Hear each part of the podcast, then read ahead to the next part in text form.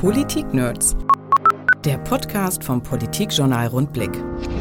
Lockdown Tag 1. Es ist wirklich fast alles verboten und nachdem jetzt sogar die Studios für Elektromuskelstimulationstraining geschlossen sind, haben wir gedacht, da können wir auch wieder mal einen Presseclub-Podcast machen. Der einzige niedersächsische Presseclub, den es zu hören gibt. Mein Name ist Martin Brüning, freue mich sehr über meine Gäste heute. Mandy Sarti von der Hannoverschen Neuen Presse ist zu uns gekommen. Herzlich willkommen. Danke für die Einladung. Und wir freuen uns, dass Michael Ort von ND1 Niedersachsen bei uns direkt mir gegenüber in gebotenem Sicherheitsabstand. Herzlich willkommen, Michael. Ja, und ich danke auch für die Einladung. Schön, dass ich da sein darf. Und neben mir sitzt derjenige, der wirklich den kürzesten Weg hatte, denn er sitzt nur drei Türen weiter, Klaus Wallbaum vom Politikjournal Rundblick. Klaus, schön dich zu sehen. Danke für deine Einladung. Ah, immer gerne. Wir betreiben jetzt schon mal ein Jahresrückblick-Stimulationstraining. Los geht's!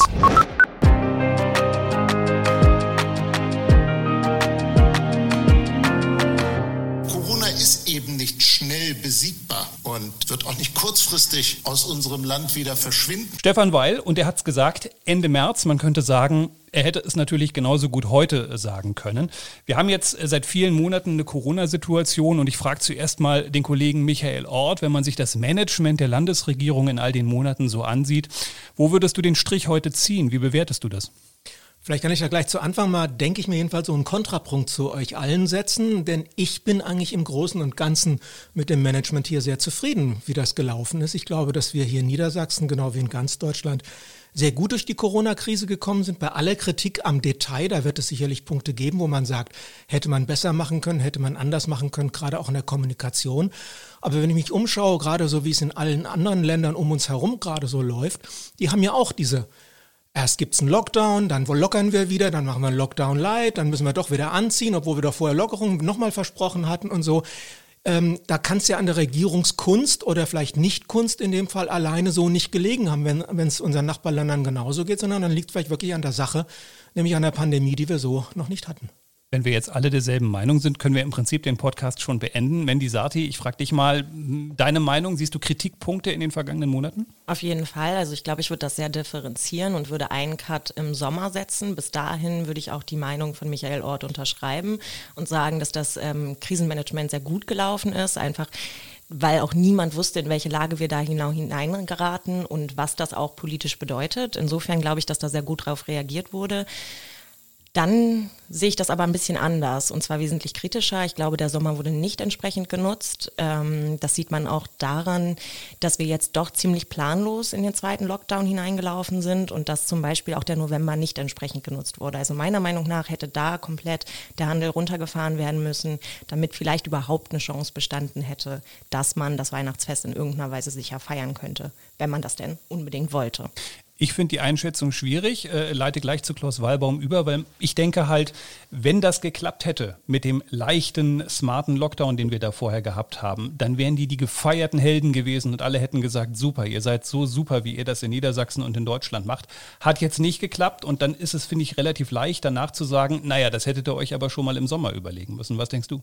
Ja, bei Krisenmanagement muss man ja jetzt unterscheiden zwischen der Frage, ist genügend Vorsorge getroffen worden? Da sind sicherlich die Einwände richtig, dass man äh, nach der ersten Welle sich hätte ganz gezielt und besser vorbereiten müssen und äh, auch Konzepte hätte ausarbeiten müssen, die verschiedene Varianten beinhalten. Und gab es zwar Konzepte, aber diese sind, sind dann auch nicht ausdiskutiert worden und nicht in der Breite diskutiert worden, wie es eigentlich hätte sein müssen, auch im Parlament nicht. Das ist äh, das, äh, das eine, die Vorsorge. Das andere ist das Krisenmanagement, das spontane Reagieren auf die Probleme. Und äh, da äh, muss man auch wieder zwischen Binnen- und Außensicht unterscheiden. Die Außensicht würde ich zustimmen, ne? das lief alles gut. Auch finde ich, dass Heiger Scholz als Kopf dieses Krisenmanagements für mich äh, unterm Strich eine gute Figur gemacht hat, auch weil er auch äh, nicht allen nachgibt, sondern auch mal klare Kante formuliert. Nach innen glaube ich, dass in der Regierung doch einige äh, ja, Probleme aufgetreten sind, weil zwischen Staatskanzlei und Sozialministerium äh, das hin und her ging und die endgültige Verantwortung für das Management äh, nicht klar zuzuschreiben ist. Wer, wer ist es denn nun am Ende? Gestern im Sozialausschuss traten beide auf, Heiger Scholz im Sozialministerium und und äh, der Chef der Staatskanzlei neben ihm. Wer ist denn nun der Kopf des Ganzen? Das ist unentschieden. Und das äh, wirkt sich auch auf in die Kommunikation zu den Kommunen, zu den Fraktionen, zu den Parteien. Das heißt, es, es entsteht im, im Innenbetrieb, nach außen vielleicht nicht so deutlich sichtbar, aber doch der Eindruck, ähm, dass da manchmal die Linke nicht weiß, was die Rechte tut. Dieser Kritik würde ich äh, fast ausnahmslos zustimmen, weil ich auch den Eindruck hatte, am Anfang saß da immer Heiger Scholz, hat uns informiert, dann hat man gesehen, ah, der ist zwar sehr kenntnisreich, aber vielleicht der Öffentlichkeit manchmal schwer vermittelbar, neigt gerne mal zur Ironie, schwieriger Punkt. Dann kam Claudia Schröder und man würde ja eigentlich denken, das ist doch eine Stunde nicht nur des Ministerpräsidenten, so ist es in Bayern, sondern vielleicht auch einer Gesundheitsministerin, die sogar noch naturwissenschaftlichen Background hat, also der man ja wirklich auch viel Kenntnis zutraut, die sie ja auch hat. Trotzdem, Michael Ort, hat man den Eindruck, dass jetzt gerade sowohl Ministerpräsident als auch Gesundheitsministerin in Niedersachsen nicht so deutlich nach vorne getreten sind. Wir kennen jetzt aber alle Claudia Schröder. Also ihr redet jetzt auch über die Kommunikation, mhm. ne? ähm, nicht, nicht über das Management an sich, sondern über die Kommunikation. Ja, da kann man drüber streiten, wobei ich finde, Claudia Schröder hat das hervorragend gemacht. Ich kannte Absolut. diese Frau überhaupt vorher gar nicht. Und dass das eine Mitarbeiterin aus dem Stab ist, eine hochrangige Mitarbeiterin, die sich dann auch kommunikativ so clever verhält, ähm, und so gut verhält und so offen auch das Ganze kommuniziert und auch unsere Fragen ja durchaus da regelmäßig ähm, klar und sauber beantworten kann, das hat mich überrascht. Ähm, aber ich finde, warum soll sie das nicht machen und warum soll sich dann nicht Reimann und Weil eher um die großen Züge kümmern?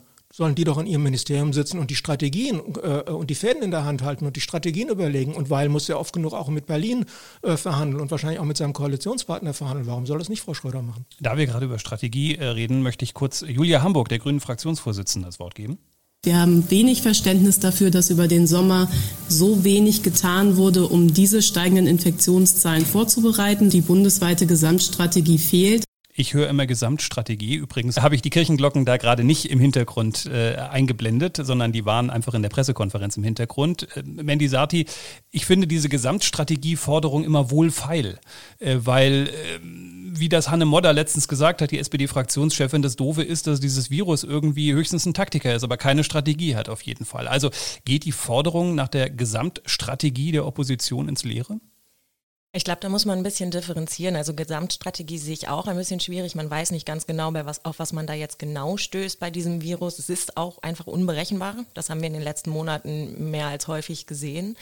Ähm, letztlich denke ich aber doch, dass man sich auf diese Wintersituation hätte besser einstellen können. Also wir haben alle gewusst, das haben Virologen schon ähm, zu Beginn der Pandemie gesagt, auf uns kommt ein schwieriger Winter zu, gerade wenn auch die Grippezeit beginnt. Und ich glaube, da ist eindeutig eine Schwachstelle sowohl der Bundes- als auch der Landesregierung. Das wurde viel zu lange versäumt. Man hat viel zu lange gehofft, dass es da halt doch nicht so extrem wird, wie es am Ende geworden ist. Und ich glaube, da kann schon ein Kritikpunkt anknüpfen. Gesamtstrategie ist halt, wie gesagt, schwierig bei einem naturwissenschaftlichen Aspekt. So sehe da, ich das. Ja, gerne. Darf ich da gleich mal widersprechen? Mm, äh, es gibt ja, ich bin selbst kein Jurist, aber es gibt doch in der Juristerei den Begriff des mildesten Mittels. Und äh, diese ganzen Entscheidungen, die die Landesregierung da trifft, die müssen ja auch vor Gericht standhalten. Es hat ja oft genug auch Fälle gegeben, wo sie das nicht getan haben. Wenn ich also von diesem mildesten Mittel ausgehe, dann ist das aber doch richtig gewesen, zu sagen, ich ähm, den Sommer über sind die Zahlen runtergegangen, dann äh, lasse ich es erstmal ein bisschen laufen, dann gucke ich, wie die Zahlen kommen, dann versuche ich mit kleinen Schritten dagegen anzugehen und gucke, und, und erst dann, wenn das nicht funktioniert, ne, gehe ich die nächsten Schritte. Gerade auch mit, wenn ich die Kosten noch im Hintergrund habe. Äh, wir haben jetzt 11 Milliarden pro Monat, wenn ganz Deutschland in den Lockdown geht. Das ist ja keine Kleinigkeit. Liegt es nicht vielleicht eher an uns, die wir diese milden Mittel, die wir diese Vorschläge der Landesregierung, die wir diese Corona-affine Verhalten, Abstand halten, Maske tragen, offenbar in einer zumindest großen Minderheit nicht eingehalten haben und liegt es nicht an uns, nicht an der Regierung, an den Vorgaben der Regierung, sondern an uns, dass wir das nicht umgesetzt haben, dass wir an dem Punkt sind, an dem wir jetzt sind. Auf jeden Fall. Also ich glaube schon, dass da jeder oder jede auch eine gewisse Selbstverantwortung trägt, wobei ähm, es mir da aber um einen anderen Punkt geht. Also mir geht es nicht darum, dass äh, die Landesregierung äh, diesen Lockdown hätte das gesamte Jahr über durchhalten müssen und das ganze Jahr mit super konsequenten Regeln in, an vorderster Front stehen hätte stehen müssen, sondern mir geht es vielmehr darum, dass genau gesagt äh, hätte, also hätte gesagt werden müssen, ab welchem Punkt denn jetzt die Situation kritisch wird. Welcher Inzidenzwert ist denn jetzt tatsächlich tatsächlich dramatisch? Wann sind die Gesundheitsämter überlastet? Wann haben wir ein Problem in den Krankenhäusern? Und ich glaube schon, dass das hätte deutlicher kommuniziert werden können und auch für mehr Transparenz auch innerhalb der Bevölkerung gesorgt hätte, um dann vielleicht auch einige Teile, die noch in der Hinsicht möglicherweise offen gewesen wären, zu beeinflussen, dahingehend, dass sie sich deutlicher an die Regeln halten. Wir sind immer wieder, äh, stelle ich fest, beim Punkt Kommunikation. Ähm, das ist mir auch manchmal aufgefallen, dass man ja den Eindruck hatte, das ist ja auch nicht leicht, muss man immer fairerweise, finde ich, dazu sagen. Ne? Wir gehen ja sozusagen von einem Wissen aus, das sich auch jede Woche irgendwie erweitert und wir haben auch Änderungen von Wissen. Ähm, äh, Kommunikation, da würde ich den Kritikpunkt fast aufnehmen und würde sagen, da hat es oft so Entscheidungen gegeben, bei denen man dachte, naja, jetzt eigentlich auch vor zwei Wochen schon sagen können. Ne? Also ist jetzt eigentlich nicht neu. Da würde ich sogar fast mitgehen. Bei der Strategie bin ich immer noch, hm, habe ich immer noch so diese Frage im Hinterkopf, ähm, ja, wie soll die aussehen? Gestern haben wir, äh, gehen wir mal kurz zur, Schul zur Schulpolitik, Klaus Wallbaum, gehört, wie der Kultusminister sich die Zeit ab dem 11. Januar vorstellt. Das ist im Prinzip eine Strategie. Ehrlicherweise wissen wir nicht, was am 10. Januar ist. Also vielleicht bringt uns die Strategie nichts. Klaus Weber. Ich, ich glaube auch, äh, dass äh, das Rufen nach einer Strategie hängt damit zusammen, dass die Kommunikation nicht vernünftig funktioniert. Das ist der einzige Grund, meine ich. Ich find, würde dem Michael Ort zustimmen, dass äh, die Strategie als solche nicht groß zu kritisieren ist. Äh, aber äh, dass im Grunde eine Verschärfung der Auflagen wenige Tage stattfindet, nachdem der Ministerpräsident dann erst erklärt, wir sind auf einem guten Weg, wir müssen nichts ändern und während gleichzeitig der Wirtschaftsminister laut drüber nachdenkt, wir brauchen einen Stufenplan für Lockerungen. Das verwirrt die Leute natürlich. Und so entstand der Eindruck von fehlender Strategie. Äh, aber man muss jetzt mal entschuldigend sagen, wir sind in einer Demokratie wo ganz viele mit unterschiedlichen Interessen und unterschiedlichen Positionen ihre Sichtweise vortragen. Noch dazu äh, stehen die Politiker unter dem Druck von äh, Lobbyverbänden, gerade der Wirtschaftsminister, äh, unter massivem Druck der Industrieverbände, die sagen, äh, lockert mal. Ähm, das kommt alles mit dazu. Das heißt, ich möchte das Fehlen äh, der vernünftigen Kommunikation eigentlich entschuldigen wir sind halt eine Demokratie, da passiert das. Ich sehe da ehrlicherweise natürlich Fehler auf beiden Seiten, sowohl bei der Landesregierung als auch bei der Opposition. Also bei der Landesregierung finde ich schon schwierig und man hat das gestern, finde ich, bei der Kultusminister-Pressekonferenz gesehen, dass man äh, so Gewissheiten, die man zumindest noch ein paar Wochen hatte, vielleicht auch ähm, ab, ab, abwirkt sozusagen ohne Grund. Ähm, wenn ich jetzt zum Beispiel gucke, die Grundschulkinder sollen ab dem 11. Januar dann Masken tragen. Vorher haben wir immer gesagt, eigentlich ist das ein No-Go. Wenn ich dazu noch argumentiere, in Schulen, die sind keine Horte der Infektion, dann ergibt sich nicht automatisch ein Grund, warum ich im 11. Januar sowohl in Grundschulen das anordne, als auch das Wechselmodell ab dem 11. 11. Januar jetzt automatisch da ins, ins Rennen werfe. Also äh, ich finde schon, dass das kommunikativ, ich gebe zu, schwierig ist und ich habe, glaube ich, den Kultusminister in den vergangenen Wochen äh, so oft verteidigt, wie ich das noch nie in meinem Leben vorher gemacht habe, weil ich glaube, das ist halt ein Riesensystem mit 70.000 Schülern und, und, und 3.000 Schulen. So einfach ist das alles nicht, aber bei vielem kann ich verstehen, wenn Kritiker auf einmal sich die Frage stellen, hä, also war doch vor einer Woche eigentlich noch anders. Auf der anderen Seite finde ich aber, ähm, bei der Opposition ist es oft Gratismut. Also äh, diese wahnsinnige Debatte finde ich über diese Lüftungsanlagen. Also wann werde ich denn, ich meine, das sind ja nicht so kleine Lüfter, die ich irgendwo in den Raum stelle, das sind ja riesige Anlagen. Wann werde ich denn 3000 Schulen damit wirklich mal ausgestattet haben? Ja, wann habe ich denn die jetzt durchsaniert, wenn ich darüber rede? Also da sind ja ganz viele Forderungen immer im Raum, bei denen ich den Eindruck habe, das ist so ein Fordern um des Forderns willen, weil ich Opposition bin. Gehe ich mit dem Kultusminister zu, zu gnädig um, Michael Ort? Äh, nee, glaube ich nicht. Wobei Schulpolitik, muss ich dazu einräumen, ist nicht mein Spezialgebiet. Aber ich geh, würde dir eine Wette anbieten. Wenn wir 3000 Schulen mit Lüftungsgeräten ausgerüstet haben, kommt sofort die GEW und sagt, jetzt brauchen wir Schulungen, damit wir die Dinger bedienen können. Das ist den Lehrern nicht zuzumuten, die einfach so zu bedienen. Und da komme ich zu einem Punkt, der mich auch genervt hat in den letzten Wochen und Monaten. Und da stand aber nicht an der Spitze die GEW, sondern da stand an der Spitze, wie ich finde, die Gewerkschaft der, äh, nee, die deutsche Polizeigewerkschaft, der, glaube ich, der Vizepräsident des Landes war. Dieses dauernde Gemecker, dieses dauernde, das können wir nicht, da sind wir nicht drauf vorbereitet, das geht so nicht. Und jetzt dieser Vize, der, als jetzt es losging und äh, es hieß, wir kriegen einen Impfstoff, der sofort sich gemeldet und gesagt, das geht aber nicht, dass die Polizei erst an Stelle 5 kommt. Also wo sind wir denn hier bitte, ja? Ähm, äh, äh, es gibt sowas wie Demokratie, das Stichwort fiel schon, wir haben Eigenverantwortung und ich finde, in solchen Situationen, und wir hatten jetzt ja auch alle zehn Monate Zeit, uns dran zu gewöhnen, da muss man auch mal ein bisschen selber initiativ werden. Die einen schreien immer wieder, wir haben zu viel Bürokratie und zu viele Vorschriften und die anderen, wenn es mal ein bisschen enger wird, schreien sofort, ich will dafür aber eine Vorschrift, sonst hebe ich die Hand nicht. Wo sind wir? Also da habe ich, das, das habe ich auch in dieser ganzen Diskussion ein bisschen vermisst und ich finde, die Opposition hat diese Haltung, ich will aber hier eine Vorschrift, sonst tue ich nichts, mit ihrer Art der Argumentation auch ein Stück weit unterstützt. Da wir gerade von der Opposition reden, lassen wir Sie doch mal ganz kurz zu Wort kommen. Der Kollege Stefan Birkner, äh, FDP-Fraktionschef im Landtag, äh, hier zu hören. Sie ignorieren dieses Haus in einem Maße, das ist unerträglich. Ihr Respekt gegenüber diesem Haus ist wirklich gleich null. Eine solche Ignoranz habe ich wirklich kaum erlebt, selten erlebt. Es ist an der Zeit, dass Sie diesen Kurs ändern und endlich zu einer parlamentarischen Debatte zurückkehren und sich der Verantwortung stellen gegenüber diesem Haus.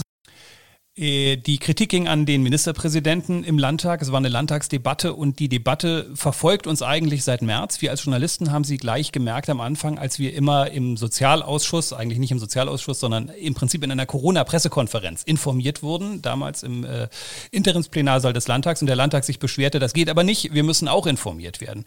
Äh, da war schon so ein gewisses Beleidigtsein äh, seitens äh, des Landtags und dann geht eigentlich seit Monaten die Debatte, dass die Themen in den Landtag müssen und dann sieht man eine Debatte Debatte im Landtag und denkt sich als Journalist auf der Pressetribüne, ja, warum eigentlich genau? Mhm. Mendisati, wo siehst du diesen Punkt, den Stefan Birkner da macht? Oder hast du eher den Eindruck, äh, wie ich jedenfalls, ähm, ja, ehrlicherweise finde ich das natürlich als Parlamentarier oder parlamentarisch denkender Mensch gut, dass es die Debatte gibt, aber ehrlicherweise Effekt in der Krise sehe ich gerade wenig. Ja, ich glaube, der Effekt in der Krise ist einfach schwierig, weil es eine Krise der Exekutive ist, beziehungsweise die Exekutive einfach handelt. Es ist natürlich problematisch gewesen, wenn wir uns die Situation ähm, seit Beginn der Pandemie angucken, dass wir fast täglich Corona-Pressekonferenzen hatten und da sowohl die Oppos Oppositionsfraktion als aber auch die Regierungsfraktion letztlich über das aktuelle Handeln informiert wurden. Das hat natürlich schon den Parlamentarismus, so wie wir ihn kennen, gelähmt. Und das sieht man auch tatsächlich an der politischen Arbeit. Also es ist am Anfang auch einfach sehr eingeschlafen, weil da natürlich hinterhing, dass man die Regierung im Handeln unterstützt hat. Das war ja auch schnell der Kurs der Opposition, aber man natürlich wenig Profil zeigen konnte. Insofern kann ich einerseits den Punkt verstehen, dass man eben auch sagt, ich wünsche mir mehr Parlamentarismus, aber in den Debatten muss man natürlich auch sagen, so wie wir sie jetzt eben erlebt haben, da kommt jetzt nicht viel Neues bei rum. Also das sind alles schon äh, Thesen, die wir schon im Vorhinein gehört haben und der Parlamentarismus wird nicht wirklich wieder zum Leben erweckt. Also das ist Klaus Walbaum, wenn wir äh, so eine Pressekonferenz hatten mit äh, Frau Merkel und Herrn Söder und Herrn Müller äh, nach Bund-Länder-Geschichten, kommt auf Facebook oder Twitter sofort immer der Kommentar, was soll das? Die ist gar nicht zuständig, die hat uns gar nichts zu sagen. Das ist ja im Prinzip die Debatte auf Bundesebene, die wir auf der Lande Landesebene sehen, wo dann äh, Fraktionen zum Beispiel sagen, hey, das muss doch hier alles über den Landtag laufen. Äh, gewünscht ja, in der Krise machbar oder nicht machbar? Es ist ja so, dass die Exekutive ähm, sich das nicht aussuchen kann, ob sie nun ähm, das Sagen hat, sondern es ist halt so. In einer Krisensituation, äh, sei es eine Sturmflut, sei es auch ein Virus, was sich über Monate hinzieht, ist nun mal die Exekutive diejenige, die es zu regeln hat. Und das soll man auch nicht, finde ich, verwischen. Und ähm, da muss ich nochmal sagen, äh, die FDP hat in einem Punkt recht. Die Regierung muss unterrichten und muss auch frühzeitig sagen, was sie plant und was sie will. Dem Parlament sagen und dem Parlament Gelegenheit geben, darüber zu diskutieren. Entscheidend tut aber am Ende die Exekutive und das ist gut und richtig so. Es darf keine Verantwortung verwischt werden und deswegen sind die Vorschläge, die Herr Börkner da zwischenzeitlich hatte, nämlich dass das Parlament über diese Verordnung entscheiden soll, die sind Humbug. Und äh, das ist ihm auch so deutlich in einer Expertenanhörung mit einer Ausnahme allerdings äh, einer Expertin, die es anders sieht, aber die meisten sehen es eben so dass es Humbug ist. Und äh, man kann die Verantwortung der Exekutive hier nicht wegdiskutieren. Das, was du gerade ansprichst mit Bund-Ländern, ist noch wieder eine andere Ebene. Ähm, Natürlich ist es in der gegenwärtigen Phase richtig, eine bundesweite Geschichte zu machen, weil das Virus sehr gefährlich geworden ist und die regionale Differenzierung im Moment nicht möglich ist. Deswegen finde ich dieses Handeln der Ministerpräsidenten, sich auf einen Weg zu, zu einigen, völlig angemessen und richtig. Das ist total fies von Klaus, weil wir dazu ein Pro und Contra geschrieben haben und er wüsste, dass ich jetzt natürlich äh, die andere Meinung äh, repräsentieren müsste. Aber dafür haben wir jetzt leider keine Zeit, Klaus. Lesen Sie es nach. Äh, Rundblick-niedersachsen.de. Michael Ort.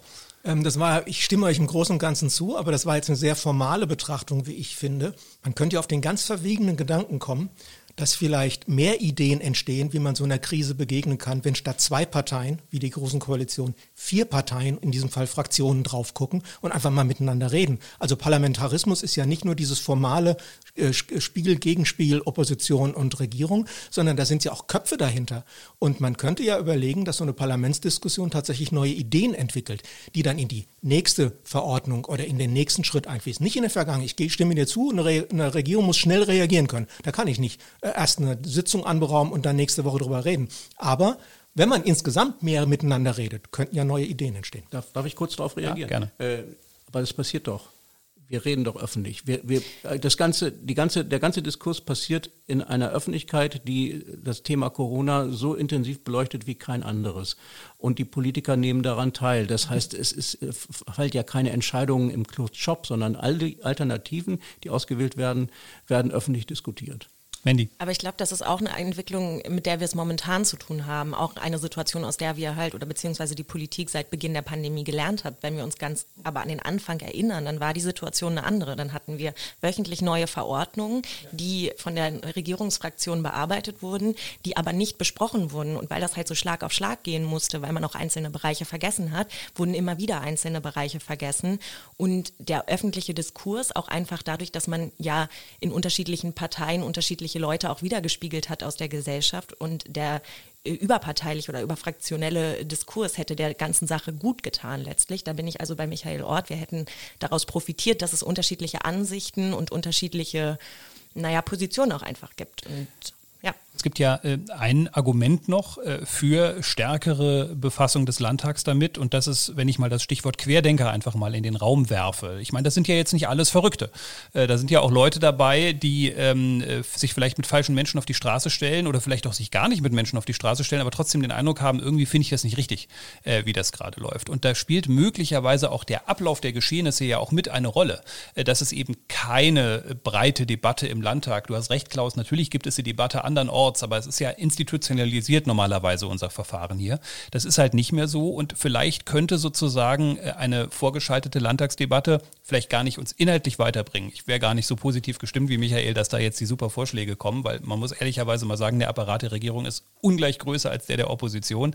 Wo sollen die Ideen da jetzt auf einmal herkommen? Aber zumindest hätte man gefühlt, eine Diskussion über, über Veränderungen, die dann wöchentlich da anstehen. Wäre das sozusagen ein Argument, um auch Menschen mitzunehmen, Michael, die ähm, sich vielleicht abgewandt haben von der aktuellen Regierung?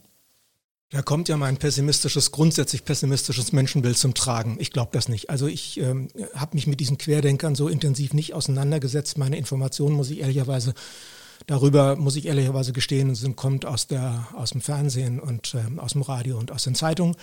Ähm, äh, aber was ich da so mitbekomme, äh, scheint mir jedenfalls der harte Kern dieser Truppe nicht erreichbar mit rationalen Argumenten. Und wer angesichts dieser Runden, äh, dieser äh, Quatsch, wer angesichts äh, dieser Dinge, die wir hier sehen und der Zahlen, die wir äh, lesen können und so weiter, immer noch behauptet, das Ganze gäbe es nicht und das sei eine, eine Weltverschwörung, ich verkürze das jetzt etwas sehr stark, ähm, den kann ich nicht ernst nehmen. Ähm, ähm, und von daher glaube ich nicht, dass es irgendwie, ähm, dass eine Parlamentsdebatte oder insgesamt auch überhaupt Debatten, ob nun, äh, ob übers, übers, äh, über die Medien geführt oder wie auch immer, dass die diese Menschen erreichen. Klaus, erreichen wir die Querdenker? Weiß ich nicht, aber wir müssen es versuchen. Ich finde, es ist ganz wichtig äh, für unser System, dass wir nicht anfangen, irgendwelche Gruppen, nur weil sie uns nicht gefallen, nicht einzubeziehen. Ich, ich gehe sogar so weit zu sagen, ich äh, würde mich sogar mit Leuten an den Tisch setzen, die eine Systemveränderung für richtig halten. Weil ich der Meinung bin, man muss äh, mit ihnen diskutieren und man kann die Vorzüge unseres Systems anschaulich den Leuten nur vermitteln, wenn man äh, die Funktionsweise vorlebt. Wenn man ihnen zeigt, dass man ihre Argumente aufnimmt, versucht abzuwägen und äh, zu einem Schluss zu kommen. Wenn die das dann verweigern, und das passiert häufig genug, da würde ich dir zustimmen, dann äh, spricht das aber gegen diese Leute. Das heißt, wir müssen sie stellen, wir müssen mit ihnen diskutieren, wir müssen sie konfrontieren mit unseren Ansichten und wir müssen das versuchen, auf eine sachliche Form ähm, voneinander zu bringen und hoffen, dass es gelingt. Jetzt werden viele Menschen sagen, ihr redet die ganze Zeit über das Jahr 2020 und ihr redet über Schule, ihr redet über Querdenker, ihr habt überhaupt nicht über Wirtschaft gesprochen, ihr habt nicht über Tourismus gesprochen, aber wenn man mal ehrlich ist, gab es im Jahr 2020 ja noch die eine oder andere Sache und äh, man muss, glaube ich, konstatieren, dass man in so einem Podcast nicht alle Themen behandeln kann, die damit zusammenhängen. Ich würde, weil wir heute zurückschauen, aber auch gleichzeitig mal ein bisschen nach vorne schauen und äh, möchte mit euch ein bisschen auf die große Koalition schauen. Nächstes Jahr ist Kommunalwahl, übernächstes Jahr ist äh, Landtagswahl und äh, Bernd Altusmann hat ja in, in diesem Jahr den Zustand der GroKo in etwa so beschrieben. Der Ministerpräsident und ich haben einen nahezu tagtäglichen Kontakt und der letzte Anruf am letzten Sonntag oder Samstag begann quasi mit den Worten, ich denke, du hast mich schon vermisst. Das ist der Wochenendanruf, ich hätte noch dieses oder jenes Problem zu klären. Also daran mögen Sie auch erkennen, dass es auch menschelt innerhalb einer Landesregierung. Das mag nicht Liebe sein. Ich muss, äh, bevor ich Mandy Sati jetzt zum Zustand der GroKo frage, mir noch ganz kurz die Träne aus dem Augenwinkel wischen, die ich habe. Mein Eindruck, Mandy, ist, das hat jetzt auch manchmal gerappelt in der großen Koalition. Man merkt irgendwie, dass das nicht mehr alles so selbstverständlich läuft. Der Ton war vom Mai. Ähm, und wir gehen auf eine Kommunalwahl zu und jetzt langsam ist es gefragt, dass mal auch sichtbar wird, dass es neben der SPD noch eine CDU gibt und umgekehrt. Wie ist dein Eindruck der GroKo? Ich glaube, die Stimmung hat sich schon verändert. Also über die Zeit, Sie haben ja immer davon gesprochen, dass das keine Liebesheirat war. Das ist ja ein ganz berühmtes Zitat, das immer wieder aufgegriffen wurde. Ähm, Sie haben sich schon zusammengerauft und gehen einen gemeinsamen Kurs. Ähm, letztlich glaube ich aber, dass vor allen Dingen die Umfrage, die jetzt einmal noch ähm, Stefan Weil sehr doll in die Karten gespielt hat, schon dafür gesorgt hat, dass die Stimmung so ein bisschen ähm, vereist ist. Weil für Bernd Althusmann ist das nicht gut gelaufen, der ja im Prinzip der absolute Gegenkandidat zu Stefan Weil werden soll. Das ist schwierig, solange man da so einen Kandidaten sitzen hat wie Stefan Weil. Und ich glaube, die Stimmung ähm, schlägt schon deutlich um. Das haben wir auch gesehen in den Debatten. Also Dirk Töpfer, der jetzt plötzlich sagt, naja, Bernd Althusmann, unser Wirtschaftsminister, müsste jetzt auch mal regelmäßig eine Regierungserklärung abgeben. Das zeigt im Prinzip schon, dass man ähm, im Zugzwang ist, beziehungsweise dass der Druck auch extrem hoch ist und dass die Angst einfach da ist, dass man gegen die SPD nicht durchkommt. Michael, liegt es deiner Ansicht nach mehr an äh, vielleicht bevorstehenden Wahlen und dass man sich schon mal profilieren muss? Oder liegt es einfach auch wirklich an dieser Art von Krise, wo es halt nun mal einfach auch unterschiedliche Meinungen möglicherweise gibt? Ähm, es liegt an den bevorstehenden Wahlen, das glaube ich auch. Die müssen langsam aus der Deckung kommen, müssen zeigen, ähm, äh, dass sie auch unterschiedliche Parteien an, an, äh, an, an, der Regierung sind.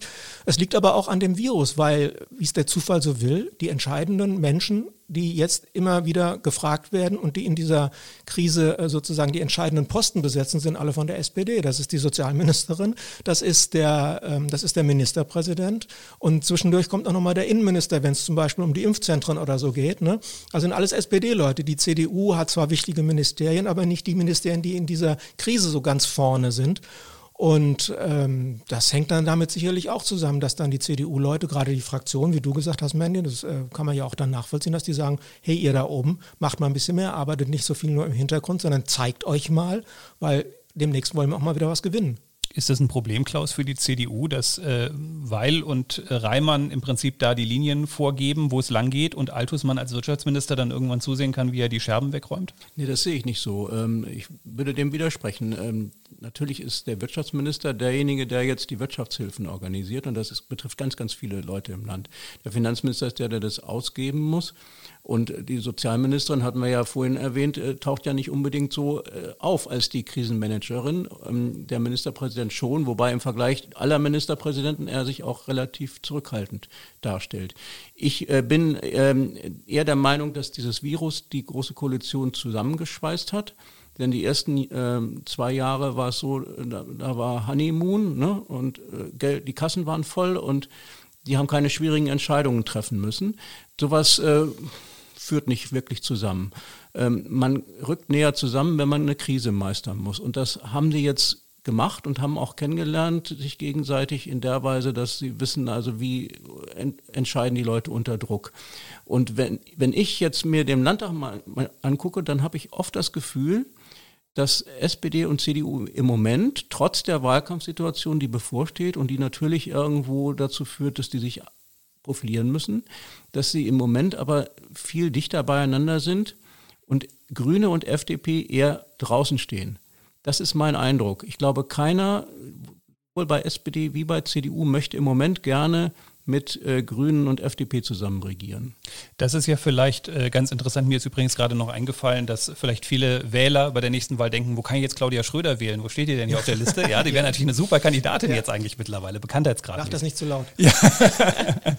ähm, lass uns mal kurz ein bisschen über das Parteienspektrum reden. Normalerweise wären wir ja jetzt, wenn wir keine Krise hätten, in so einer Phase, wo sich das vielleicht ein bisschen so sortieren würde, wo man sich die Umfragen anguckt, wo eine grüne Partei vielleicht auf eine CDU ein bisschen sich zubewegt, auch in Niedersachsen, um zu gucken, ah, wie kann sich das vielleicht entwickeln. All das hat man im Moment gar nicht. Äh, ich würde die These, die Klaus gerade in den Raum stellt, eigentlich passiert da sozusagen, GroKo rückt zusammen, die anderen sind klein. Das würde ich auch so unterschreiben, weil das ist so das Bild, das sich ergibt. Die haben 80 Prozent, die anderen haben 20 Prozent, die einen sind präsent, die anderen mühen sich da irgendwie ab. Trotzdem, Mandy, stehen wir ja vor wahrscheinlich doch großen Umbrüchen bei der nächsten Wahl, wenn man so sieht, dass eine grüne Partei vielleicht 20 oder sogar 20 plus X erreichen kann am Ende. Also wer, wird uns das vielleicht ein bisschen in Niedersachsen unvorbereitet treffen, weil ein eigentlich ist keiner im Kopf darauf vorbereitet. Keiner ist vorher mal in Räumchen miteinander hingegangen und hat geklärt, Mensch, wie machen wir das denn, wenn ein Ergebnis so ausgeht, wie es vielleicht ausgeht? Glaube ich nicht. Also ich glaube, dass das ziemlich eindeutig feststeht. Und ähm, gerade auch in Anbetracht der letzten Umfrage, gut, die jetzt nach, natürlich nicht so ausschlage, äh, aussagekräftig. Ne? Aber im Endeffekt glaube ich schon, dass die Gespräche laufen. Stefan Weil hat ja auch sehr deutlich gemacht, dass er sich eigentlich eine Koalition mit den Grünen sehr gut vorstellen kann. Julia Willi Hamburg hat das genauso getan. Letztlich, glaube ich, sind die Weichen da sehr eindeutig gestellt. Das verschärft, glaube ich, auch einfach nochmal das Klima, weil Bernd Altusmann eben jetzt weiß, ja, mit den Grünen wird das nichts. Die FDP sind nach dieser äh, ist nach dieser Umfrage einfach zu klein, dass das funktionieren kann. Also ich glaube schon, dass es ziemlich eindeutig auf Rot-Grün hinausläuft, wenn dafür die entsprechenden Mehrheiten da sind. Mhm. Total lustig. Ich äh, würde jetzt gerne mal eine These, Michael, in den Raum werfen und wenn Sie 2022 dann mal nochmal nachhören wollen, äh, es ist ungefähr bei Minute 31. Äh, ich glaube ja, es wird am Ende so laufen bei der Landtagswahl. Altusmann zieht irgendwie nicht richtig, der kommt nicht nach vorne, der geht zwar als erster durchs Ziel, weil die CDU als erster durchs Ziel geht, aber Stefan Weil folgt ihm knapp, weil er Stefan Weil ist und einfach Leute ziehen kann. Dann reicht es am Ende nicht ganz für Rot-Grün, weil die Grünen nie das behalten, was die Umfragen versprechen und dann muss eine FDP allerdings noch über fünf kommen. Und am Ende haben wir eine stärkste Kraft CDU, aber Rot-Grün-Gelb. Kann gut sein, ja, kann gut sein. Ich glaube auch, dass, äh, um nach hinten anzufangen, dass Stefan Birkner den Fehler nicht wieder machen wird. Dass wenn ihm so ein Angebot äh, kommt, dass er an der Regierung teilhaben kann, da hat er den Lindner gemacht, äh, das wird er nicht nochmal machen, sondern die Chance wird er ergreifen und wird das damit begründen, ja, jetzt sind ja auch fünf Jahre dazwischen und jetzt hatten wir ja auch eine andere Koalition vorher. Und dass die Grünen quasi das Zünglein an der Waage sein werden, ganz egal, ob sie jetzt 20 Prozent, 22 oder 18 Prozent haben werden, denke ich auch. Weil die beiden großen, CDU und äh, SPD, die werden äh, sozusagen, einer von beiden wird der Koalitionspartner werden, der größere dann, und damit wird dann regiert. Und das wird dann rein mathematisch sein, mit wem sie am besten können. Weil die Schnittmengen sind, glaube ich, bei beiden da. Die Grünen, wenn wir die jetzt mal so rausstellen als, als möglichen Königsmacher oder Königinnenmacher, ähm, als ähm, äh, die Grünen, die können, glaube ich, mit beiden, weil sie bei beiden Abstriche machen müssen, aber mit beiden auch sich, sich äh, sozusagen inhaltlich einigen können nach härteren Verhandlungen. Ja, doch, also von daher würde ich dir da keine Gegenwette anbieten zu dem, was du gerade eben gesagt hast. Mandy. Ich glaube aber tatsächlich, ähm, wir haben ja in Niedersachsen eine ganz besondere Situation. In keinem anderen Land oder nur in wenigen Ländern ist die SPD überhaupt so stark und es könnte überhaupt für Rot-Grün reichen. Und ich glaube, wenn das dazu kommt, dann wird man diese Chance nutzen, einfach weil das eine Seltenheit ist, die man sonst im, in der Fläche nicht hat. Und da kann ich mir das schon vorstellen. Und dann natürlich, je nachdem, wie es aussieht, ob es eine Ampel wird, aber oder ob es ganz für Rot-Grün reicht oder vielleicht auch, wenn die Linke mit im Landtag sein sollte, dass das vielleicht sogar in die Richtung geht, das muss man dann mal sehen. Ich sehe schon. Darf das, man ja. darf das Persönliche, glaube ich, auch da nicht, wenn, ja. wenn Stefan Weil in, in, bei dieser ganzen Notlage der SPD bundesweit es schafft, zum dritten Mal gewählt zu werden, der wäre ja mit dem Klammerbeutel gepudert, um mal dieses Zitat wieder zu nehmen von ihm selbst, äh, wenn er das nicht machen würde, auch wenn er die FDP und wenn er damit ein Dreierbündnis anführen müsste. Ja, habe ich letztens gehört, dass jemand gesagt hat, wer sagt das noch mit dem Klammerbeutel gepudert? Aber ich finde es schön, äh, wenn sowas immer noch im äh, Diskurs äh, herumschwirrt. Äh, Klaus Weibaum, ich sehe, dass es wieder auf uns zukommt mit der Gegenwette. Ich werfe Rot, Grün, Gelb ähm, äh, in den Ring und du musst jetzt dagegen wetten, äh, weil wir uns das Geld dann zwar nur vom einen Büro ins andere schieben, aber immerhin bleibt es im Haus. Ich bin ganz erstaunt, wie äh, verbreitet doch die Zuversicht oder Aussicht hier am Tisch ist, was Rot-Grün oder Rot-Grün-Gelb angeht. Ich würde da im Moment überhaupt nichts wetten wollen, weil wir zwischen heute und der Landtagswahl die Bundestagswahl haben, die ganz entscheidend ist. Ähm, nun, ist diese alte These, dass im Land äh, so ein Rollback passiert gegenüber dem, was vorher im Bund äh, entschieden wurde, abgenutzt. Das gilt nicht generell. Wohl aber gilt, dass die Bundespolitik entscheidende Auswirkungen auf politische Stimmung hat und auch damit auf die Landtagswahl. Und in den seltensten Fällen werden Landtagswahlen nach äh, Landesthemen entschieden, sondern es wird dann um die bundespolitische aktuelle Lage im Sommer 2022 gehen und diese wird entscheidend sein darüber, äh, wie die Bundestag, wie die Landtagswahl ausgeht.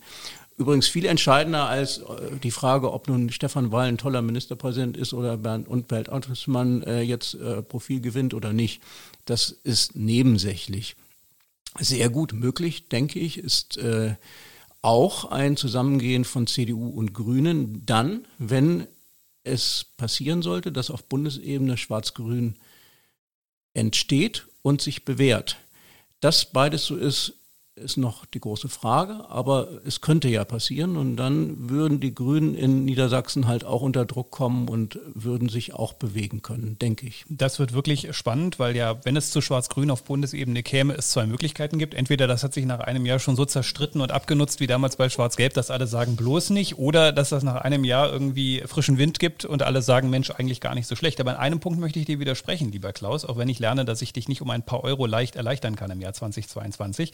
Das Weil einen Unterschied machen kann, haben wir natürlich bei der letzten Landtagswahl gesehen, weil die niedersächsische SPD sich wirklich extrem von der Bundes-SPD in dem Moment abgesetzt hat. Und das lag natürlich dann in dem Moment schon in seiner Person begründet. Also man kann was reißen, wenn, wenn es die Möglichkeit dazu gibt. Lass uns noch mal ganz kurz auf eine Partei gucken. Wir schaffen es ja heute leider nicht mehr über den niedersächsischen Weg zu reden, aber ich finde, eine Partei im Landtag hat sich äh, durchaus auf einen bestimmten niedersächsischen Weg begeben, nämlich den niedersächsischen Weg der Selbstverzwergung und das ist die AfD. Ähm, die ist auf einmal eigentlich halb von der Bildfläche verschwunden. Eigentlich gibt es sie gar nicht mehr so richtig, weil da sitzen irgendwie Einzelabgeordnete im Landtag. Die Sichtbarkeit ist sehr gering. Mandy, aus deiner Sicht, ähm, was heißt das für die nächste Landtagswahl? Die sind natürlich momentan nicht besonders gut kampffähig. Ne?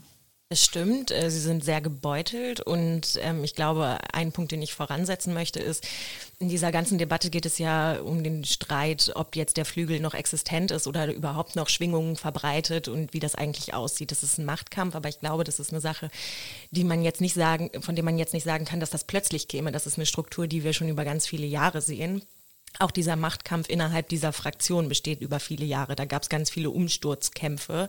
Und dass das jetzt passiert ist, ähm, ist natürlich ähm, ein Schlag für die Fraktion und generell auch für die Partei. Und die Frage ist, wie sich das auswirken wird. Was ich glaube, was man aber nicht ähm, außer Acht lassen darf, ist jetzt an dem Punkt dann natürlich auch wieder die Querdenkenbewegung.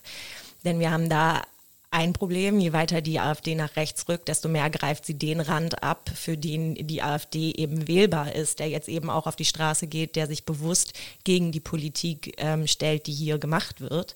Und da spielt zum Beispiel auch diese Unglaubwürdigkeit keine Rolle. Und die Unglaubwürdigkeit, die ich in dem Punkt meine, ist, dass die AfD zum Beginn der Pandemie im Landtag stand und gesagt hat, wir müssen die Grenzen zumachen, das, was hier passiert, das ist alles viel zu wenig. Und plötzlich steht sie da und sagt, das Virus gibt's nicht und ähm, wir müssen die Maßnahmen lockern. Und das ist natürlich eine Unglaubwürdigkeit, die sich nicht niederschlägt, aber die bei den Leuten ankommt, die eben da auf die Straßen gehen. Und das macht es, glaube ich, schwierig, die Situation jetzt gerade einzuschätzen. Klaus, du hast ja eigentlich keinen Parteitag versäumt der AfD und beschäftigst dich intensiv mit dem Thema. Gib uns mal eine Lageeinschätzung. Ja, die, die AfD ist unkalkulierbar geworden. Ähm, das hat man beim, beim letzten äh, Zusammentreffen gesehen, als die Bundestagsliste aufgestellt wurde. Alle hatten damit gerechnet, dass jetzt äh, klar ist, dass der rechte Flügel, wenn man den jetzt noch so nennen kann, der Partei, der im Moment den Vorstand stellt, dass der sich klar durchsetzen würde. Dann passierte es, dass der andere Teil, der bisher mit Dana Gut verbunden wurde, die ja nicht mehr in der AfD ist, plötzlich äh, dann doch die Mehrheit hatte. Das heißt, ähm, wir haben so eine, so eine Undurchsichtig äh, Undurchsichtigkeit der Partei, aber nicht nur auf Landesebene, auch auf Bundesebene. Das kommt ja erschwerend hinzu. Ähm, nun kann man aber nicht schlussfolgern, eine Partei, die so, so gespalten ist wie diese im Moment und es, die Spaltung ist so stark wie nie zuvor, äh, wäre deswegen unattraktiv. Das ist nicht zwingend so, aber es kann natürlich sein, dass es zu einer Abspaltung kommt. Und eine Abspaltung würde tatsächlich bedeuten, denke ich mal, dass äh, ihre Wahlchancen doch äh, äh, viel geringer werden und wir dann erleben werden, dass ähm, die große Zeit der AfD vorbei ist. Also sozusagen, was auf Bundesebene sich dann auf der Landesebene widerspiegelt. Erst käme Berlin, dann käme Niedersachsen. Und wenn ich im Bund nicht mehr 11 Prozent habe, dann habe ich in Niedersachsen natürlich auch nicht mehr 5 oder 6 Prozent wahrscheinlich. Michael, würdest du sagen, die Einschätzung teilst du aus deinen Beobachtungen heraus? Weil im Landtag kriegen wir von Ihnen ja nicht mehr viel mit. Das muss man ja mal klar sagen. Ne? Genau, im Landtag kriegen wir nicht mehr so viel mit. Da hat sie sich selbst zerlegt. Und ähm, aber ich die Einschätzung der beiden Kolleginnen und Kollegen teile ich äh, im Großen und Ganzen. Ähm, die AfD ist, sag ich mal, für uns politische Beobachter sicherlich mehr oder weniger zerrissen, äh, hat sich als Partei und als Fraktion nicht sehr gut verkauft und ist da ähm, äh, am Ende dann eben auch an sich selbst gescheitert, das äh, würde ich so sagen. Aber das heißt nicht, genau wie du sagst, Klaus, und du auch, Mandy, ähm, dass sie nicht wählbar ist für bestimmte Leute. Und wenn es aus Protest ist. Und gerade wenn wir sagen an Querdenker und ähnliche Leute, die auch diese These, dass es Corona gar nicht gibt und dass das alles eine groß angelegte Verschwörung für eine neue Diktatur in Deutschland ist, all die Anhänger, da bietet die AfD ja eine Projektionsfläche. Und das tut sie ganz, äh, ganz absichtlich und wie ich beobachte auch immer mehr und immer breiter. Und von daher rechnen Sie sich da wahrscheinlich jetzt die Chancen aus, weil Flüchtlings- oder Geflüchtetenpolitik ja mittlerweile kein Thema mehr groß ist. Also ist das Ihr neues Thema. Sie setzt sich drauf auf Themen, wo sie glaubt, dass sie gewinnen kann. Und von daher sollte man diese Partei nicht abschreiben, auch nicht, man, keiner weiß, was in, in, in anderthalb Jahren oder in zwei Jahren ist, aber auch nicht in Niedersachsen, glaube ich. Wenn man im Hintergrund ab und zu mal was hört, liegt das daran, dass wir Corona-konform heute wirklich alle Türen hier äh, weit geöffnet haben, wie man das in einem Studio eigentlich nicht machen sollte. Aber ich glaube, wir können besser mit den Stimmen im Hintergrund leben als mit äh, Aerosolen. Äh, Mandy, du wolltest was sagen. Ja, ich möchte dazu noch was sagen und zwar gerade mit Blick darauf, ähm, wo die letzten Wählergruppen herkamen. Also bei der letzten Bundestagswahl oder bei der letzten Landtagswahl, das waren ja viel weniger Abwanderungen von anderen Parteien als Wähler, die man endlich mal wieder mobilisiert hatte sozusagen. Genau. Und da sehe ich jetzt eben gerade einfach auch die Gefahr. Gerade auch, wenn man sich... Ähm, in, oder wenn man Informationen aus rechtsextremen Kreisen bekommt, die ja durchaus sagen, die AfD macht das sagbar, was vorher nicht denkbar gewesen ist. Und die macht, dass etwas Rechtes wählbar ist, in Teilen vielleicht sogar auch Rechtsextremes, also rechtsextreme Strukturen wählbar ist. Und das ist für uns attraktiv, eine Partei zu wählen, die im Bundestag oder im Landtag vertreten ist, wenn wir vorher Parteien gewählt haben, die nicht vorgekommen sind, weil sie nicht die 5%-Hürde ähm, geknackt haben. Und da, glaube ich, sehe ich viel mehr die Gefahr. Ich glaube nicht, dass das von demokratischen Wählerinnen und Wählern ausgeht, sondern tendenziell eher von Leuten, die man eigentlich schon auf langer Sicht verloren hatte. Naja, ich, ich würde da nochmal unterscheiden. Also da gibt es wahrscheinlich einen Teil extremer Wählerinnen und Wähler und die wählt dann auch extrem und ob das bei denen eine NPD oder eine AfD oder irgendwas anderes ist, glaube ich, relativ egal. Es gibt aber, glaube ich, auch einen Teil von Wählern, die vielleicht, die ich gar nicht als rechtsradikal, du möchtest was sagen, die ich gar nicht als rechtsradikal äh, sehen würde, sondern das sind diese, denen muss man das mal sagen, Wähler. Und die wählen übrigens auch gerne mal FDP in vergangenen Zeiten, darf man nicht vergessen. Ähm, äh, und dann haben sie sich vielleicht ein bisschen radikaler gestaltet in den vergangenen haben dann AfD gewählt. Äh, ich sehe eher so ein bisschen das langfristige Problem. Das ist ja ein Modell, das irgendwie nicht unbegrenzt funktioniert. Irgendwann kommt eine Partei entweder da an, dass sie für bestimmte Gruppen einfach aus sich heraus wählbar wird, äh, oder sie setzt eben auf Protest. Aber Protest sucht sich ja meistens immer einen neuen Weg, Klaus. Ist das eigentlich genauso die Schnittstelle, die wir ja gerade haben? Man hätte sozusagen eine Gelegenheit bei der AfD nutzen müssen, um zu sagen, wir sind die rechtskonservative Alternative zur CDU. Uns könnt ihr hier wählen, weil jetzt kommen wir ja wieder jetzt in die Schiene rein, dass man sagt, es wird der Weg wie bei den Republikanern 1,89 mal 7,5 Prozent in Berlin. Danach war es dann einfach irgendwann auch mal vorbei. Naja, wir, wir dürfen einen wichtigen Aspekt nicht vergessen. Äh, die Partei oder viele in der Partei haben große Angst davor, dass die Beobachtung durch den Verfassungsschutz zunimmt. Und es sind auch ganz viele äh, Leute dabei, äh, die ähm, Beamte sind oder waren und die um ihre Pension bangen oder um ihre Stellung als Beamte. Das heißt, wenn diese Beobachtung durch den Verfassungsschutz äh, deutlicher erkennbar wird, wird eine Gefahr einer Spaltung ähm, größer oder die Aussicht auf eine Spaltung muss ja keine Gefahr sein.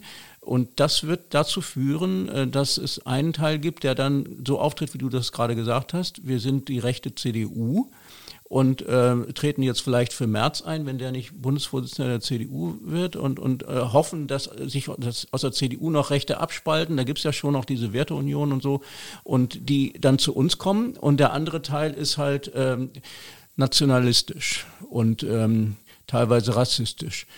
Das kann passieren, nur ich würde wirklich dann, wenn, wenn das so kommt, die These wagen, dass beide Teile, die jetzt noch zusammen AfD sind, nicht überleben werden. Äh, der Kollege Michael Berger würde in seiner Kolumne jetzt an der Stelle schreiben, jetzt den Übergang zur Pflegekammer zu finden, ist nicht ganz einfach, ist er auch nicht. Wir hören einfach mal bei Carola Reimann rein. Das Ergebnis ist eindeutig. Die Pflegekammer ist damit ganz offensichtlich nicht die Form von Vertretung, die sich Pflegefachkräfte in Niedersachsen wünschen. Nee, ganz offensichtlich nicht. Da ist äh, etwas gründlich schiefgegangen. Michael, du schüttelst schon den Kopf. Ähm, hättest du es erwartet? Nee, niemals. Ich hätte mir nicht, ich hätte, ehrlich, ich hätte mir nicht träumen lassen, dass etwas, was auf so einer hohen Ebene angeschoben wird, dermaßen krachend scheitern kann. Das ist sozusagen die Maut von Niedersachsen, oder? Die PKW-Maut von Niedersachsen. Äh, nur, dass die Einsichtsfähigkeit der Protagonisten hinterher doch ein Tick größer ist, glaube ich, als bei Herrn Scheuer. Aber nee, und ähm, was mich ja äh, äh im Nachhinein noch am meisten oder aktuell am meisten verwundert ist, dass diese Pflegekammer immer noch Pressemitteilungen verschickt. Habt ihr, gerade gestern haben wir, glaube ich, wieder eine gekriegt oder so. Was soll das? Diese, diese Kammer ist in Abwicklung, die soll sich darum kümmern, dass das möglichst schnell geht, dass das Geld zurückgezahlt wird und soll mir nicht irgendwelche Pressemitteilungen schicken. Auch wenn das formal natürlich alles korrekt sein mag, aber das, da, da pfeife ich jetzt mal drauf, ob das formal richtig. Also nee, ich hätte mir das nie träumen lassen, dass man so, dass ich sowas mal erlebe. Ich habe diesen ganzen Streiter um die Pflegekammer immer beobachtet und habe gedacht, na ja, gut, das sind halt Lobbyisten, die da gegeneinander, ne, und die einen sagen so und die anderen so, aber das wird sich schon alles durchsetzen und in drei Jahren reden wir nicht mehr drüber. So wie über die Bonpflicht, die am Jahresanfang hier in Riesenthema war bei uns.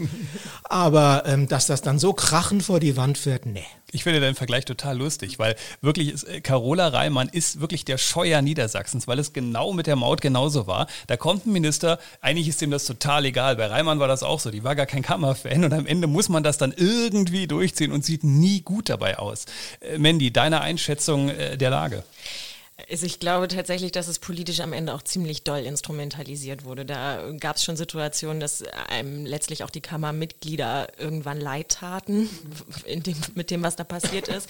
Man muss natürlich sagen, dass das ähm, sehr schwierig ist. Also einerseits diese Bescheide, die natürlich so dermaßen in die Hose gegangen sind und dann auch noch eine Präsidentin wie Sandra Mimicke, die einen Führungsstil hatte, der schon fragwürdig ist ähm, und ähm, dass man in Teilen als Journalistin auch mit Mitarbeitern gesprochen hatte, die dann anonym bleiben wollten und gesagt haben, es fühlt sich an wie eine Diktatur und nichts ist erlaubt und so. Das war, war schon befremdlich. Ähm, vor allen Dingen für eine Institution, die ja irgendwie äh, sozialdemokratische Züge hat. Oder zumindest grüne. Und ähm, aber letztlich ist es dann doch ziemlich schwierig gelaufen. Ne? Also auch mit einer neuen Präsidentin, die ja durchaus wohlwollend gestimmt war und die dann auch das Gefühl hatte, sie will jetzt was verändern und äh, die auch selbst ähm, mehr Einsatz gezeigt hat und versuchen, versucht hat, offen und transparenter zu kommunizieren. Aber das Problem war, das Kind war in den Brunnen gefallen und keiner hatte mehr Lust, über die Sache zu diskutieren. Und es wurde auch naja, sehr distanziert zur Seite geschoben, auch von der SPD und irgendwie nicht mehr so richtig behandelt. Und die Kurse waren da auch sehr unterschiedlich. Also da haben sich auch schon die einzelnen Mitarbeiterinnen und Mitarbeiter im Sozialministerium sehr quergestellt, das vernünftig abzuhandeln. Ich finde, das ist so ein Paradebeispiel, wo etwas von vorne bis hinten total schief läuft. Und ich sehe auch vor allem Dingen ehrlicherweise die Schuld im Sozialministerium, weil ich finde, Sandra Memeke hin oder her, es ist total schwierig, ihr da diesen Vorwurf zu machen, weil die kriegt einfach jetzt so eine neue Kammer vorgesetzt, soll da auf einmal eine Führungskraft, also Präsidentin sein. Ich meine, charakterlich, ne, würde ich jetzt mich an der Stelle da nicht erheben, irgendwas zu beurteilen, aber ehrlicherweise schon bei den Bescheiden ist es so, dass das Sozialministerium gesagt hat, naja, wir sind ja hier nur Aufsichtsbehörde, im Prinzip haben wir ja eigentlich gar nichts damit zu tun. Naja, de facto ist es eine komplett neue Organisation, die das noch nie gemacht hat und ehrlicherweise sind Fehler da immer impliziert.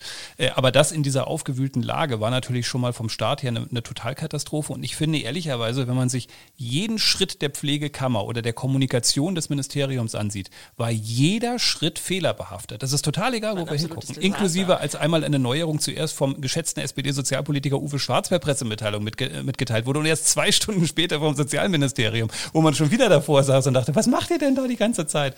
Also am Ende, äh, glaube ich, ähm, kann man nichts gewinnen, wenn man die ganze Zeit eigentlich bewusst auf das, was Herr Försterling anspricht, die Zeit nach Corona. Darum keinem aufgefallen ist, dass das irgendwie alles total schief läuft. Aber keiner hatte die Kraft, den Hebel mal umzudrehen. Und die Kammergegner, ne, so, so schwierig finde ich, wie manche auch dann manchmal argumentiert haben, da ging es ja manchmal auch hart unter die Gürtellinie, ähm, aber die haben natürlich die ganze Zeit diesen Druck aufrechterhalten und das war sehr erfolgreich, weil sie echt, das ist wie Bayern gegen, ja, was ist hier dritte Liga, keine Ahnung. Ne? Sucht euch einen Verein aus. Äh, da, da konntest du Nimm einfach Hannover als zweite Liga. Nein, das ist gemein, das würden wir hier in Hannover natürlich nicht machen. Äh, Klaus, du zuerst, danach Mandy. Äh, ein, ein, Aspekt möchte ich noch, noch hinzufügen. Das, stimmt ja alles und das ist schlecht gemanagt worden, aber das zeigt doch, glaube ich, auch, dass man eine solche neu, neue Institution nicht einführen kann gegen den Widerstand großer, mächtiger Gruppen oder anders ausgedrückt, es wäre nur möglich gewesen, wenn große, mächtige Gruppen dahinter gestanden hätten. Aber weil Verdi von vornherein dagegen war, weil Verdi darin eine Konkurrenz gesehen hat, und Verdi ist nun mal hier eine ganz mächtige Institution, und weil auf der anderen Seite dann organisierte Kammergegner, die sowieso ihren Feldzug führen gegen IHKs und andere, auch einen Anlass gesehen haben, hier mal Flagge zu zeigen, wurde diese Pflegekammer zerrieben zwischen anderen Mächten und hatte keinen Befürworter mehr, außer einzelne Abgeordnete wie Meta Jansen Kutsch oder Uwe Schwarz oder so. Und das ist das eigentliche Schicksal und das würde auch für meine These sprechen, geschrieben in einem Kommentar noch vor Entstehung der Pflegekammer, eine Institution ist noch keine Lösung. Wer hätte gedacht, dass FDP und Gewerkschaften mal gemeinsame Sachen machen? Das war ja. total verrückt. Also da, aber das haben wir ja alles erlebt. Ich habe erlebt, dass äh, der FDP-Fraktionsvize im Bundestag Christian Dürr zugejubelt wurde von Pflegekräften hier in, mitten in Hannover, wo man daneben stand und dachte, was ist denn eigentlich hier in dieser Welt auf einmal los? Mandy, du wolltest was sagen. Ja, genau, das meine ich mit dieser Instrumentalisierung am Ende. Ne? Also das ist ähm, zu einem politischen Spielball geworden worden und am Ende sind diejenigen, die Leidtragenden, die es eigentlich angeht, die Pflegekräfte, weil die eben keine Vertretung haben. Dabei bräuchten sie so dringend eine Interessenvertretung. Das sehen wir ja einfach an der aktuellen Debatte. Die Arbeitsbedingungen sind prekär. Dafür braucht es eine Organisation. Es, sind, es ist eine Arbeitsgruppe, die sehr belastet ist, die ähm, viel Arbeitszeit hat, die aber häufig auch private Verpflichtungen hat, weil sie häufig auch in familiären Strukturen stecken und die haben eben keine Lust, sich eigentlich noch zu organisieren. Und das ist eben das Problem Problem, das hätte man aufgreifen können, das hätte man auch dahingehend lösen können, dass ähm, man diese Pflegekammer mit einer Anschubfinanzierung ausgestattet hätte. Absolut. Und das ist aber natürlich ein Problem, dass die Pflegekammer ein Kind von Grüne und SDP, äh, SPD ist und letztlich dann in eine neue Koalition getragen ist mit einer CDU, die im Prinzip keine Lust auf eine Pflegekammer ja, hatte. Bestimmt. Die aber übrigens, und ich finde, das muss man der CDU so ein bisschen anrechnen, nicht die ganze Zeit dahinter dagegen gearbeitet hat. Also wenn man sich angeguckt aber das hat, wie brauchten sie doch gar genau, nicht. Das, das ist noch Es war nicht nötig. Es die hat die Pflegekammer nur zurücklehnen ja. und die Hände reiben. Wozu dagegen arbeiten? Ja. Wir haben das Sozialministerium. ja, genau. ähm, äh, Michael Ort würde jetzt bei NDR1 Niedersachsen so langsam äh, den Wackel kriegen, weil jetzt würde der Nachrichtenredakteur so langsam rein, würde auf die Uhr ticken ja. und würde sagen, Freundchen, komm mal zum Ende. Ja. Wir dürften theoretisch noch, aber wir müssen trotzdem irgendwie mal gucken, dass wir zum Ende Immer kommen. an den Hörer denken. Auch wenn es so schön ist. Ja, wir denken natürlich an der Stelle auch an den Hörer. Äh, und äh, wollen aber trotzdem nochmal versuchen, einen kleinen Ausblick auf 2021 zu wagen. Und wir versuchen natürlich weihnachtlich ein bisschen rauszugehen und Hoffnung zu geben mit der Sozialministerin, über die wir gerade so bitterböse gesprochen haben. Ich bin sehr, sehr zuversichtlich, dass wir in einen anderen Winter gehen, um das so zu sagen. Strich drunter glaube ich, dass wir, wenn wir die Frühjahr- und Sommermonate gut nutzen, in einer völlig anderen Weihnachtssituation nächstes Jahr sind. Eine völlig andere Weihnachtssituation heißt vielleicht maskenfrei beim Weihnachtsbaumkauf. Michael, wie optimistisch gehst du aus diesem furchtbaren Jahr in ein vielleicht besseres neues Jahr? Ja, auf jeden Fall optimistisch, weil das muss auch sein. Das ist sozusagen der Zwangsoptimismus, weil ich weiß nicht, wie es euch geht, aber ich habe ja am Anfang gesagt, ich finde diese Art und Weise, wie wir durchgekommen sind, alles ganz vernünftig und die meisten Sachen sind, die kann ich auch alle akzeptieren und so. Also von daher bin ich kein Gegner dieser ganzen Geschichte. Aber ich bin schlicht genervt. Ich bin einfach von Corona genervt. Und ähm, es muss jetzt irgendwann mal vorbei sein. Und ich bin heilfroh, dass wir diesen Impfstoff vielleicht jetzt kriegen und dass wir dann anfangen und dass das alles vielleicht möglichst auch vielleicht ein bisschen schneller geht, als jetzt schon wieder befürchtet und dass genug Dosen da sind und dass wir dann irgendwann so weit sind. Ich möchte einfach mal wieder rausgehen. Ich möchte mich wieder mit Freunden treffen. Ich möchte, also ich weiß, dass das im Angesicht von, was hatten wir heute, 900 Tote oder was? Also ist das natürlich banal, was ich jetzt sage. Ich bitte mir das auch zu verzeihen, dass ich da sozusagen so egoistisch an meine eigene, das ist natürlich alles ganz, ganz furchtbar. Und nochmal, alles, was jetzt getan werden muss, um die Zahlen zu drücken, ist alles richtig. Aber ich persönlich, wenn du mich danach fragst, ich bin einfach schlicht genervt und ich möchte wieder mal leben können, äh, aber so, dass ich keine anderen gefährde. Und darauf freue ich mich und deswegen bin ich optimistisch, dass wir vielleicht ab dem Sommer dann wieder auf einem besseren Weg, sondern dass das alles gezogen hat und dann können wir aber alle zusammen, glaube ich, dann zurückgucken und sagen, wir waren dabei. Mandy, deine Meinung? Ja, ich würde das auch unterschreiben. Ich würde sagen, ich bin müde sogar. Ja. Also man ist müde von der Zeit. Es ist alles sehr anstrengend, aufreibend. Es verändert sich viel, gerade auch für uns, die ja in der Landespolitik stecken und da permanent drüber berichten. Es ist so eine Situation, andauernd ändern sich Dinge. Man muss ständig auch mit allen Sinnen sozusagen dabei sein. Und ja, man würde sich schon wünschen, dass ähm, sich die Situation zumindest etwas entspannt, dass da wieder die Möglichkeit ist, auch mal rauszugehen, auch mal ein paar andere Leute zu sehen. Und was ich mir wünschen würde, ist vielleicht gar nicht unbedingt, dass die Maske nächstes Jahr an Weihnachten weg ist, sondern dass man vielleicht auch in der politischen Ausrichtung mal dahin kommt, dass man auch an andere Familienmodelle denkt. Denn das geht mir oder das ähm, sehe ich in der aktuellen Situation, dass es deutlich zu kurz kommt. Da wird immer über die klassische Kleinfamilie diskutiert, aber dass in unserer Bevölkerung so viele Alleinstehende sind, die ja von dieser Krise besonders gebeutelt sind, weil sie die ganze Zeit einsam sind. Da würde ich mir schon wünschen, dass da vielleicht ähm, andere Erkenntnisse kommen und dass die zumindest im kommenden Jahr an Weihnachten dann nicht mehr alleine sind. Das betrifft uns natürlich hier auch, Klaus, weil wir ja in der Landespressekonferenz gerne als ein Haushalt bezeichnet werden, wir beide. Wir sind ja die Rundblick-WG. Ähm, wie gehst du denn ins neue Jahr? Äh, ist dein Eindruck, äh, Weihnachten wird sich das alles weitgehend entspannt haben? Manche sagen ja, Herr Spahn sagt ja schon sogar vielleicht ein anderer Sommer. Da ist Frau Reimann ja noch deutlich vorsichtiger unterwegs. Genau das wollte ich jetzt sagen. Ich wollte jetzt eigentlich einen I-Punkt setzen, indem ich sage, also nicht Weihnachten, nee, Sommer. Der nächste Sommer soll toll sein. Nein, ich kann jetzt natürlich alles so voll unterstützen, was die Kollegen sagen. Es, ist, es nervt und es ist ganz schlimm und wir alle hoffen, dass das Virus möglichst bald tot ist, ne? dass äh, wir endlich die Zeit nach dieser Zeit haben. Aber ähm, vielleicht ein kleiner Trost für uns Journalisten hier. Wir sind ja vier Journalisten am Tisch. Äh, das hat man ja auch nicht jedes Jahr, dass man was Historisches erlebt und das als Journalist begleiten kann. Das ist das Tolle an diesem Beruf, dass man an einer ganz besonderen, außergewöhnlichen Situation dabei ist und darüber berichtet und das äh, dokumentiert, festhält und vielleicht dann später auch überliefern kann an die Nächsten, die nach uns kommen. Das ist ja das Tolle an unserem Beruf und insofern haben wir es als Journalisten eigentlich noch relativ gut, denn wir haben auch die positive Seite dieser schrecklichen Klar. Geschichte. Klar. Ich würde sagen, als äh, Journalisten, die sich viel im Landtag herumtreiben, stimmen wir einfach ab. Wer ist dafür, dass sich das mit dem Virus spätestens im Sommer erledigt hat? Äh, hier gehen vier Hände hoch. Große Koalition. Damit ist das beschlossen und ich bedanke mich bei Michael Ort von NDR1 Niedersachsen. Schön, dass du heute bei uns warst. Ja, gerne wieder. Und Mandy Sarti von der Hannoverschen Neuen Presse. Du hast ja auch nicht so einen langen Weg gehabt. Schön, dass du hier warst. Danke. Und Klaus, du gehst jetzt wieder in dein Büro zurück, ne? Ich auch. Danke, dass Sie dabei waren. Bis zum nächsten Mal. Einen guten Rutsch in ein hoffentlich besseres neues Jahr. Dankeschön. Politik-Nerds. Mehr Infos unter rundblick-niedersachsen.de.